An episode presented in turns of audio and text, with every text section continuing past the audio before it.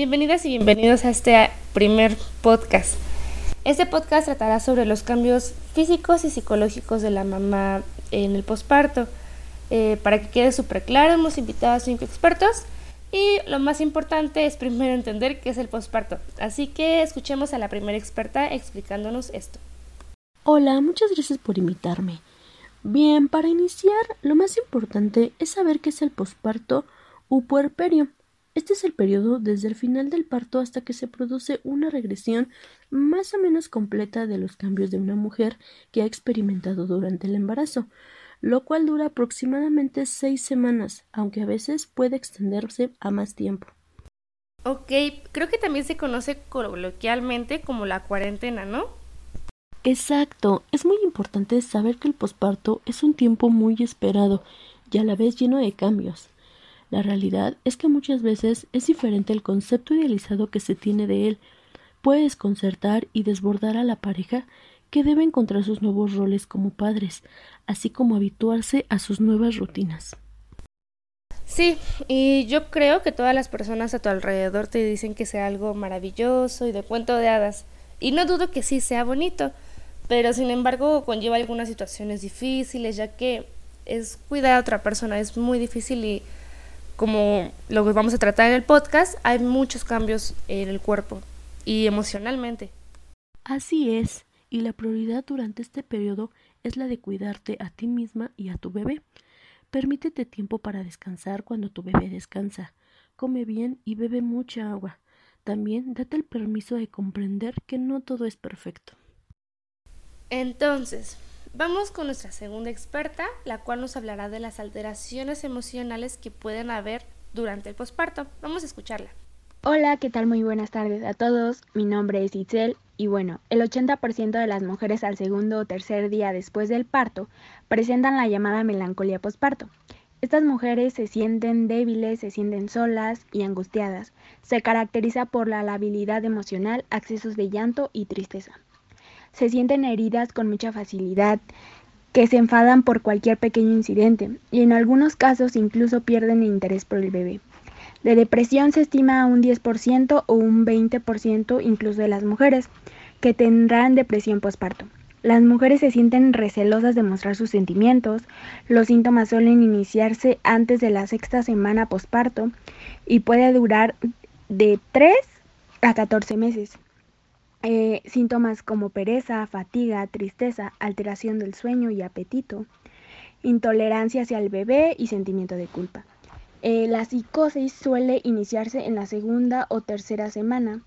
Después de dar a luz, los síntomas son alucinaciones, la habilidad afectiva, eh, alucinaciones visuales o auditivas, lenguaje desorganizado en trastornos del sueño, las conductas autoagresivas son más frecuentes, pudiendo llegar incluso hasta el suicidio.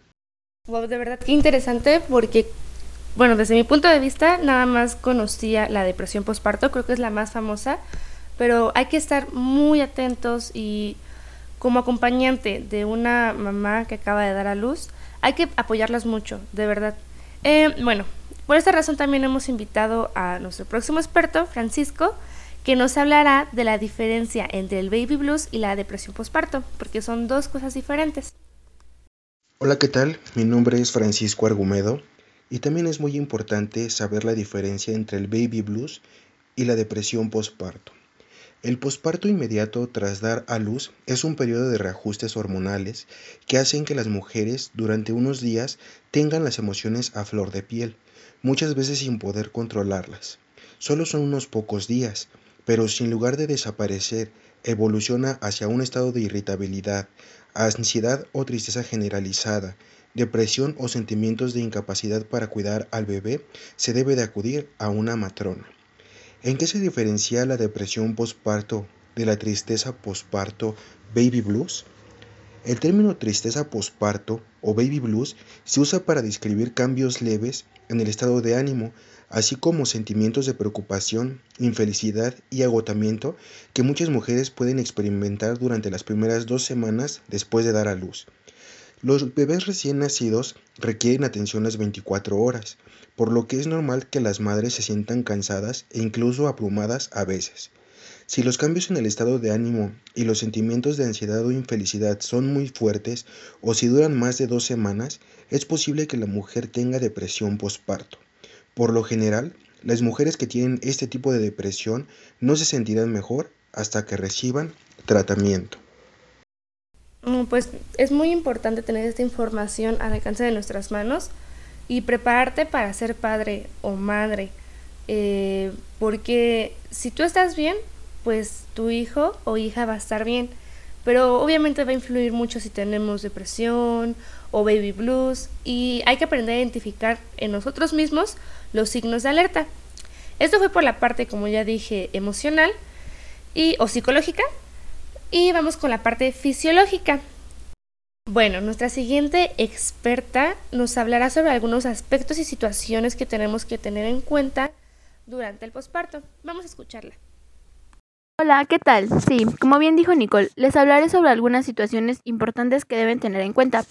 Algo que pasa con nuestro cuerpo en los primeros días después de haber parido. Son los entuertos que son contracciones uterinas dolorosas. Si te han recetado analgésicos para paliar este dolor, tómalos, siguiendo la pauta que te han dado, ya que no van a interferir con la lactancia maternal. Otra cosa es el sangrado vaginal o loquios, cuando la placenta se desprende de la mucosa uterina. Deja una herida abierta que tardará hasta seis semanas en cicatrizar. Esta herida es la causante del sangrado vaginal posparto o loquios. Mientras duran, se debe evitar usar tampones. Elige la ducha antes que el baño y abstente de mantener relaciones sexuales con penetración durante el tiempo que dure el sangrado. Si tienes fiebre superior a 38 grados, sangrado vaginal que va en aumento en lugar de disminuir, loquios malolientes o una hemorragia importante, tienes que acudir a un profesional sanitario para que te realice una valoración. También es habitual un cierto estreñimiento tras el parto debido a los enemas, a la falta de ingesta, a la, a la disminución de la actividad física y a la presencia de hemorroides, Aproximadamente en dos semanas se normalizarán tus intestinos. Intenta seguir una dieta rica en frutas y fibra. ¿Verdad? Qué bueno que nos hablas sobre esto porque es prepararnos, porque podemos llegar al posparto y ni tener idea de lo que va a pasar, entonces es más impactante.